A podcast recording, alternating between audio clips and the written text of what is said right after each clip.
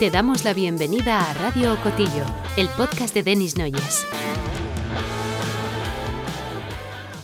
Hola de nuevo, aquí estoy en Borrego Springs, California, a 10.000 kilómetros de vosotros, pero estuve 14 días en Barcelona, 14 días que, que parecían como 14 horas con todo el movimiento. Hicimos, Kenny y yo, la presentación de nuestro nuevo libro, a Moto Hazañas y al día siguiente, además estando con todos los amigos de la prensa española de la moto y del motor, mucha gente que no he visto en mucho rato, ha sido muy agradable y al día siguiente la experiencia de firmar libros el día de San Jordi en las Ramblas siempre con la ayuda y el apoyo de nuestro gran amigo y colega uh, Fermín Villar, el presidente de las Ramblas. Bueno, ahora de nuevo a 10.000 kilómetros, como he dicho, en Borrego Springs, uh, y echo de menos mucho estar en un país donde la gente habla, piensa y ama uh, el motociclismo, que no es exactamente el caso aquí en Estados Unidos, pero uh, tal vez los viejos tiempos de Roberts y, y toda la pantalla de vaqueros volverá de nuevo. Y esto viene al caso sobre el tema número uno que quiero tocar en estos 10 minutos de hoy.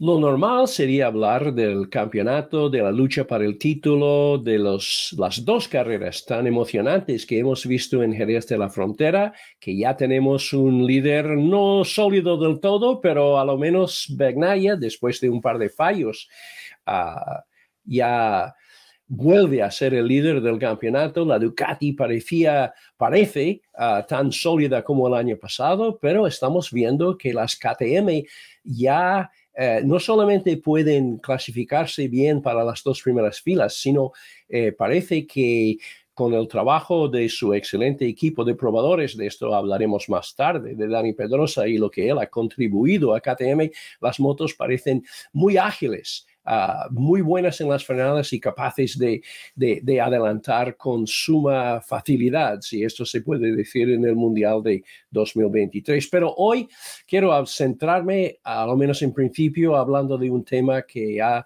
levantado mucha controversia. Vamos al grano. Todos están criticando al panel de, uh, eh, de, comisarios, sobre todo a Fast Freddy Spencer, el tres veces campeón del mundo, uno de los mejores pilotos en toda la historia del mundial, y lo digo porque yo le he visto desde su primera carrera ah, en, el mundial, cuando, y su primera carrera no era con, con Honda, sino con Yamaha. Ah, y no llegó ni a la primera curva porque se, se rompió la bobina, es igual. Ah, esto era en Bélgica.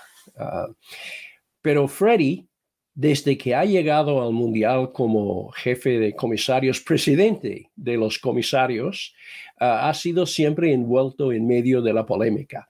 Lo que dicen los pilotos y lo que dicen la prensa en general es que no saben las reglas del juego, no entienden por qué un incidente es sancionable y otro es simplemente lance de carrera. Ah, uno de los ah, periodistas más conocidos del Mundial, el británico ah, David Emmett, ha llegado a decir que decisiones del panel de comisarios de la FIM parecían completamente incoherentes, rozando el aleatorio. Dice que hay una creciente sensación en el paddock de que esto no puede seguir así. Según lo que hemos sabido, parece que va a haber una apariencia de Freddy delante de los pilotos en la reunión de seguridad en Le Mans el viernes. Y esto será una oportunidad clave para Freddy de explicar su postura y de justificar lo que a muchos le parecen ah, decisiones, como dice David, no coherentes. Todo esto para entender a Freddie Spencer hay que entender su actitud hacia el contacto. Ah, y tiene las ideas muy claras. Freddie es un poco como, digamos, Jorge Lorenzo o diría yo Aleix Espargaró, pilotos que realmente piensan que no debe existir o que casi nunca debe existir contacto. Freddie parece que ha tomado una decisión. Bueno, vamos a ver. Cuando al comienzo de esta temporada, sí, así es como hay que empezar, al comienzo de esta temporada, con la introducción de las carreras sprint, todos teníamos muy claro que hay el doble de carreras, el doble de primeras y últimas vueltas, el doble de incidencias y estamos viendo muchas caídas. Hubo una reunión del Comité de Seguridad a principio de año, antes de la primera carrera en Portugal, y Mike Webb, director de carrera, ha dicho que este año vamos a ser muy estrictos Ah, más estrictos que nunca sobre toques, sobre adelantamientos arriesgados, sobre pilotaje irresponsable. Y así ha sido el tema. Ah, hasta el punto de que Brad Binder e, en la última vuelta llegaba cerca, pero no suficientemente cerca para hacer un adelantamiento limpio sobre Begnaya en el Gran Premio. Y Binder ha dicho, yo estaba pensando en intentar atacar por dentro, pero decidí no hacerlo porque temía sanción. Y algunos han dicho, bueno, eso significa que ya los pilotos no pueden correr. Yo he estudiado esas imágenes muchas veces y Bender tenía toda la razón del mundo. Y no, no tenía que haber frenado el intento de apurar la frenada solo porque temía la sanción, sino porque no estaba suficientemente cerca. Ah, y si hubiera intentado adelantar, hubiéramos visto una repetición de lo de Valentino Rossi y Jorge Lorenzo, que hoy en día sería claramente ah, pues una sanción y hubiera sido, he dicho Jorge Lorenzo, quería decir Sete Gibernau, perdón, que si, si esto ocurriría hoy día, ah, el ganador de la carrera hubiera sido Sete Gibernau. Un día estaba yo en Atlanta, Georgia, Ah, esperando hacer una retransmisión en el canal de Speed Channel junto con Freddie Spencer. Creo que era el año 97-98. Y hubo una demora porque pasó algo en el, no sé, pasó algo y, estuvimos ahí sentados con los micros apagados durante unos minutos y Freddie, que ya estaba apartado del mundial eh, con su escuela de pilotaje en Estados Unidos, me dijo, sabiendo que yo venía fresco del mundial, me dijo, oye, tú hablas con Kenny Roberts, ¿no? ¿Qué, qué, qué dice Kenny hoy día? ¿Qué está diciendo del incidente uh, de Anderstorp? Y Freddy hacía referencia a lo que es probablemente el incidente más polémico, más dramático y más discutido en toda la historia del mundial. Fue en Anderstorp en el 83.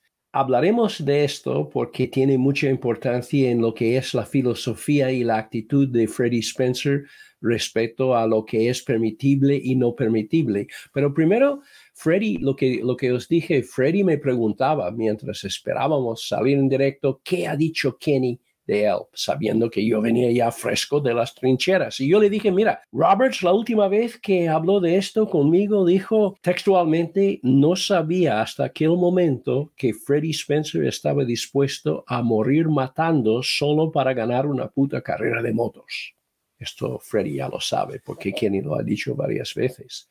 Pero Freddie se quedó en silencio un momento y después con una sonrisa me dijo, parece que Kenny habla de sí mismo. Vamos a volver en el tiempo para entender la importancia de todo esto en la vida de, Freddy.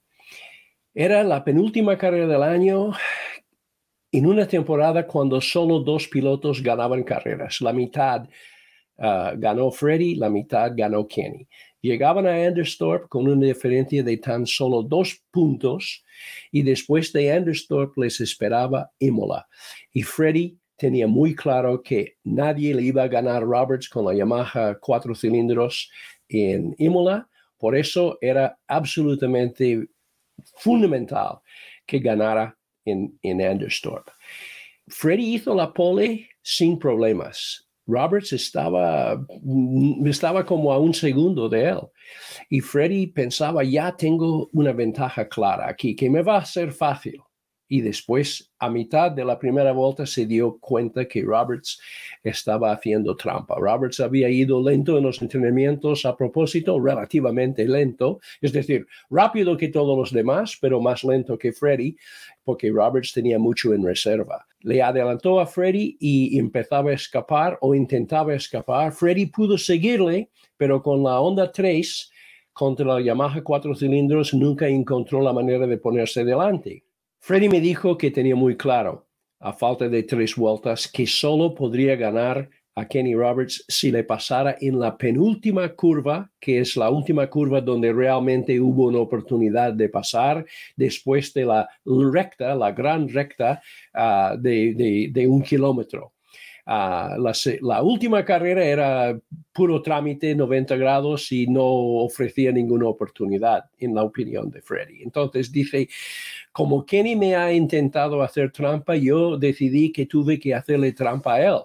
Entonces hizo en cada vuelta de las últimas, bueno, las últimas tres vueltas, en cada, cada vez que llegaban a la curva Sodra, que significa sur, que es al principio de aquella recta de un kilómetro, Freddy hacía un esfuerzo tremendo de poner rueda, de enseñar rueda, aunque le perjudicaba en la salida de la curva porque quería convencer a Kenny de que iba a hacer el intento de adelantamiento en aquella curva, hasta el punto de que en la última vuelta Roberts varió su trayectoria, cerrando su trayectoria para, que Freddy no le pudiera pasar por dentro y Freddy trazando de otra manera uh, paso por curva, una trazada muy abierta, uh, aprovechó que Kenny ya no tenía una trayectoria ideal, el circuito estaba levantado un poco en el centro con un pequeño contraperalte cuando pasabas del centro de la recta, lo cual significa que cuando Roberts salía demasiado inclinado porque estaba haciendo una trayectoria más corta, eh, pasó por el otro lado del peralte, perdió algo de agarre y Freddy con la onda tres cilindros pudo ponerse a rebufo, pero pegado a Roberts. Hicieron la recta juntos, llegando ya a la frenada de final de recta. Freddy lo que ha dicho de esta, Freddy dice que este es un instante que ha definido eh, mi vida, ¿sabes? Este, este, es el momento de mi vida. Pero Freddy dijo, Bailábamos Kenny y yo en el precipicio al borde de lo desconocido. Hay pocos pilotos que hablan de esta manera. Pero Freddy llegaba al lado de Roberts, salió del rebufo, estaba casi al lado. Kenny tenía la rueda por delante de la rueda de la, de la onda. Y Freddy dijo, no tenía muy claro exactamente cómo atacar. Es decir, yo estaba esperando que, que, que Roberts frenara pero justo cuando estamos ya en el punto de no volver, decidí, en vez de mirar hacia adelante y ver a Kenny por la periferia, cambié el ángulo de mi cabeza y miré fijamente. No miraba a dónde iba yo a máxima velocidad en sexta marcha, sino puse la visión, puse el ojo en la mano derecha de Roberts, porque sospechaba y tenía razón cuando llegaban al punto de frenada, Roberts levanta cabeza, levanta cuerpo, levanta hombros, pero la mano, Freddy estaba fijándose solamente en la mano, seguía apretando gas a fondo. Entonces, ya Freddy esperaba que, que vio, que pudo ver a, a, Roberts aflojar y ir con dos dedos para los frenos y Freddy hizo lo mismo, pero dice estos microsegundos, primero Roberts había apurado la frenada más que nada, más al límite y yo aún más, unos eh, microsegundos más, lo cual significa que ni él ni yo íbamos a poder llegar a hacer la curva con una trayectoria normal. Roberts dijo que e, él estaba a punto de inclinar y por, por milímetros no han chocado y dice que a esta velocidad hubiéramos hecho mucho daño los dos. Los dos salieron de pista a los dos a la hierba y hay, curiosamente, hubo televisión, pero ninguna cámara en esta curva. Entonces saltaban esta curva ah, en, cada vuelta. Y hubo un par de fotógrafos, incluyendo Henk van Koolman ahí, un holandés que conocí yo, y me dije que estaba tan emocionado por ver lo que estaba pasando delante de sus ojos que se olvidaba de sacar la foto. A esta foto, que no sé de dónde viene, hemos intentado enterarnos porque me gustaría citar al fotógrafo, pero esto demuestra que uh, Freddy y Roberts, los dos salieron de pista. Vemos aquí que Roberts está un poco por delante de Freddy saliendo de la hierba, pero que Freddy ya está sobre el bordillo con más agarre. y esto permitió a Freddy adelantar a Kenny. No hubo nada que hacer en la última curva y Roberts entró boxes después de esta carrera. Yo me acuerdo que, que el Carruthers y todos los mecánicos hicieron un círculo alrededor de Roberts para que ningún fotógrafo ni periodista podría entrar y durante casi unos cinco minutos Roberts estaba con el casco puesto sin decir nada. Esto decidió el título porque, tal como dijo Freddy, uh, Roberts pudo ganar en Imola, pero Freddy, haciendo segundo delante de Eddie Lawson, uh, ganó el título. Roberts dijo que la FIM tenía que haber actuado, que este tipo de pilotaje no era de recibir. Freddy, como ha dicho tantas veces uh, y como sigue diciendo, vuelve a, a afirmar que nosotros no nos hemos tocado. Y para Freddy esto significa que no hay necesidad de, sanción de ningún tipo. Han pasado 40 años y Freddy y Kenny solo han hablado de esto una vez ah, durante una conferencia de prensa en Japón cuando los dos eran invitados de honor. Y lo que me dijo Freddy es que hablamos de esto, pero no ni hemos mirado el uno al otro los ojos.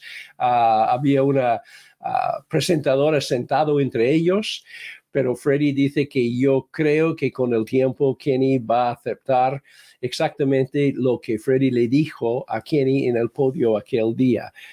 Freddy dice que cuando llegaron al podio, Roberts le ha mirado, ha hecho así con la cabeza y dice, no puedo creer que me hicieses eso. Y Freddy dijo, tú me hubieras hecho exactamente lo mismo fue, según Freddy, el momento decisivo de nuestras vidas. Y yo digo que yo quiero que este Freddy Spencer, que habla del baile en el precipicio de lo desconocido, yo creo que este Freddy Spencer aparece delante de los pilotos, que hable con ellos, que explica sus motivos, sus ideas y que escucha a ellos, porque Freddy viene de la época de las 500, que eran motos explosivas y nunca había grupos tan cerrados de las 500 como lo hay hoy en día con tanta igualdad mecánica. No creo que Freddy, por ser de otra época, no es capaz de, ser juez uh, y inquisitor del, panel de, uh, de, comisarios, pero lo que hace falta ahora es que Freddy y los pilotos hablen y que Freddy también hable alguna vez delante de la prensa. Bueno, Ahora vamos a volver al mundial de verdad. Ahora tenemos uh, una situación que ya podemos observar que estas carreras sprint sí que tienen una influencia importante porque está saliendo ya un experto en sprint que es el Brad Binder. Uh, si miramos los gráficos de puntos, veremos que en las carreras sprint Bagnaya tiene 39 puntos, Binder 29, Martín 24, Miller y Bezecchi 14, mientras, bueno, Mark Márquez solo tiene 7 y Cuatraro solo 1. Mark porque está fuera, pero Cuatraro solo un punto en los sprint. Pero si a si miramos la lista de puntos en Gran Premio, Bezecchi tiene un punto más que Bagnaya, Zarco uh, es tercero y Cuatraro 39 puntos. Es decir, Cuatararo tiene 40 puntos y solo uno viene de los sprints. Ah, y esto, pues, ah, no sé si ah, solo hemos visto ya cuatro grandes premios o, cuatro eventos, pero veremos si, si este va a ser. Yo lo que temía y lo que temía Yamaha a principio de año es que la introducción de estas carreras de 10, 12 vueltas iban a ser una condena para Yamaha por el hecho de que Quattraro, aunque va muy deprisa, el ritmo de Quattraro nunca es lento. Lo que pasa es que, como bien ha dicho Frankie Morbidelli, el, el puesto que no recuperas en la primera vuelta o en la primera dos o tres curvas, probablemente no lo vas a recuperar durante toda la carrera. Y, y el, que, el que va primero probablemente no, aunque, aunque saca una pequeña ventaja de un par de segundos, estos segundos se ponen enormes. Te digo una cosa, anecdóticamente, yo sentí lo que siente Cuatraro cuando estuve caminando con Kenny en su proceso de recuperación, ahora está entrenando para un medio maratón. Ah, de andando, ah, yo estaba intentando andar con él y cuando él arranca y me saca un par de segundos, yo voy al mismo ritmo que él, pero para tenía la sensación de ser cuadrado siguiendo a Bagnaya. Los segundos que he perdido en la salida han sido definitivos.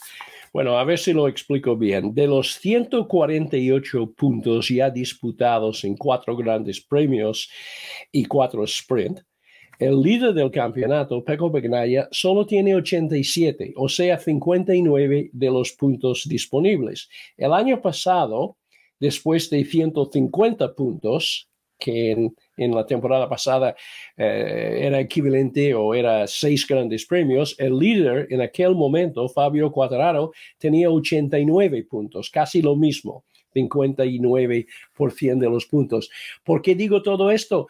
Para daros una idea de que este campeonato está absolutamente abierto.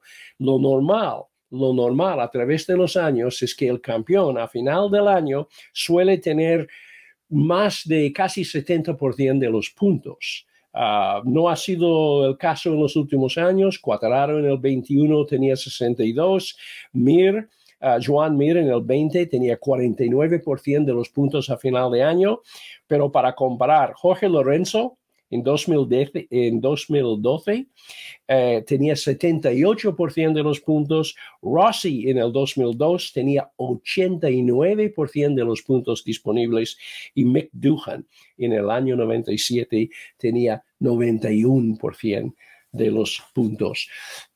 Agustini tenía 100% de los puntos durante dos temporadas, pero esto era otra época, lo cual significa que ya hemos visto las tendencias, pero no está nada claro todavía. Lo único que realmente llama la atención es que todo el mundo ahora empieza a hablar del paso de curva de la Yamaha, no, de la Ducati.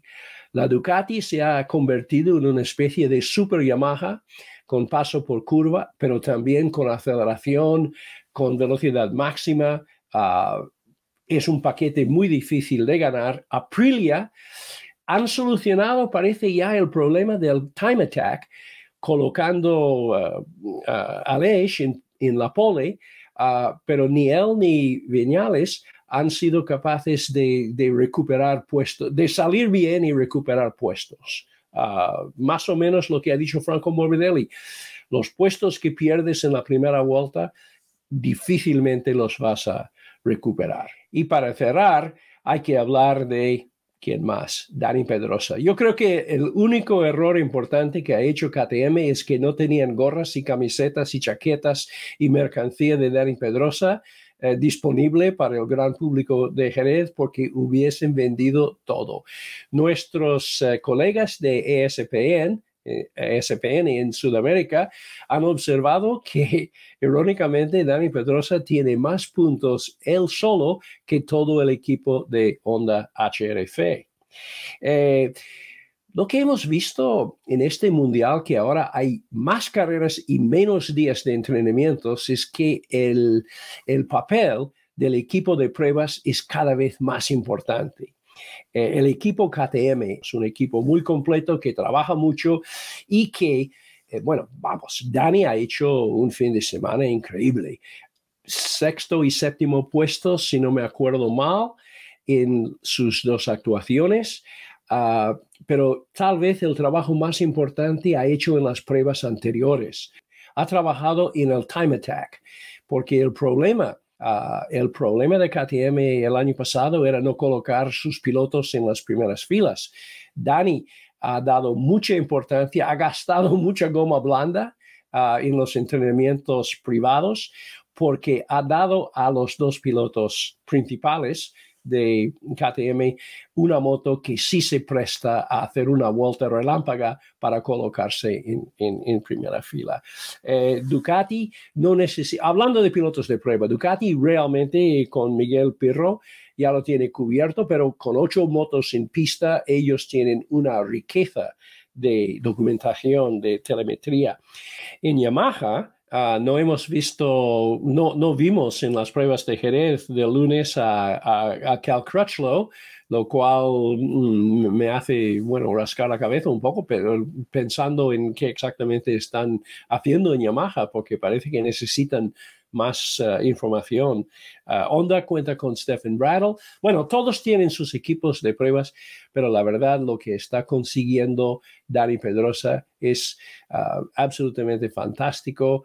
Uh, no hay duda de que, hombre, Dani ganó 31 gran premios, uh, grandes premios durante su carrera deportiva. Se quedó sin título, pero el hecho de que no tenía título es casi una anécdota porque tenía méritos y ya lo es uno de los pilotos legendarios del mundial.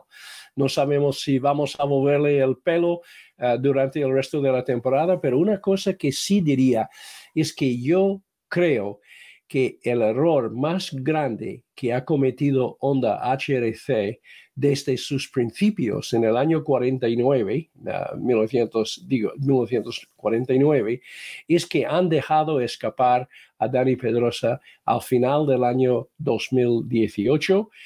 Ah, el peor año de Dani en el Mundial debido a las lesiones, no a otra cosa, ah, pero cuando Honda tomó la decisión de sustituirle, han sido Jorge Lorenzo, y que eh, en vez de ficharle como piloto de pruebas, la opinión, según lo que me ha contado gente que está dentro de, de Honda, la decisión de Honda era no utilizar a Danny como piloto de prueba porque es eh, con un piloto de 48 kilos eh, es anormal en el mundial y necesitaban un piloto de pruebas más o menos semejante en, en, dimensiones, digamos, a sus pilotos. Este es un error porque Danny ah, al no tener el cuerpo grande para poder inclinarse sobre la moto, cargar peso delante o atrás, eh, lo que él hace es ofrecer una moto a punto, mm, digamos, en plan neutral.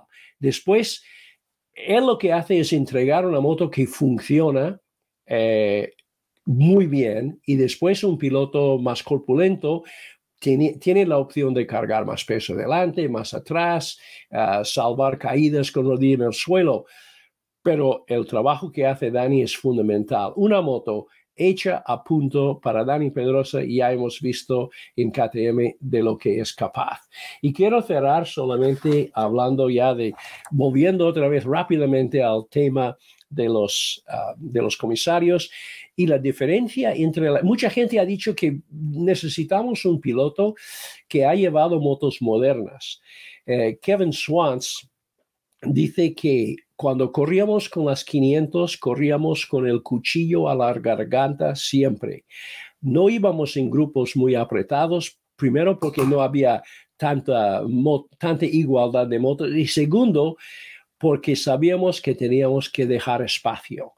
Esta ley de dejar espacio, que es lo que siempre dice en Fórmula 1, cuando hay unas sanciones por no dejar espacio, esto es lo que Freddie Spencer está diciendo que hay que hacer. Vamos a ver si hay resolución, si hay un acuerdo, si Freddie modifica Uh, su criterio y si los pilotos salen de la reunión sabiendo lo que es y lo que no es una sanción.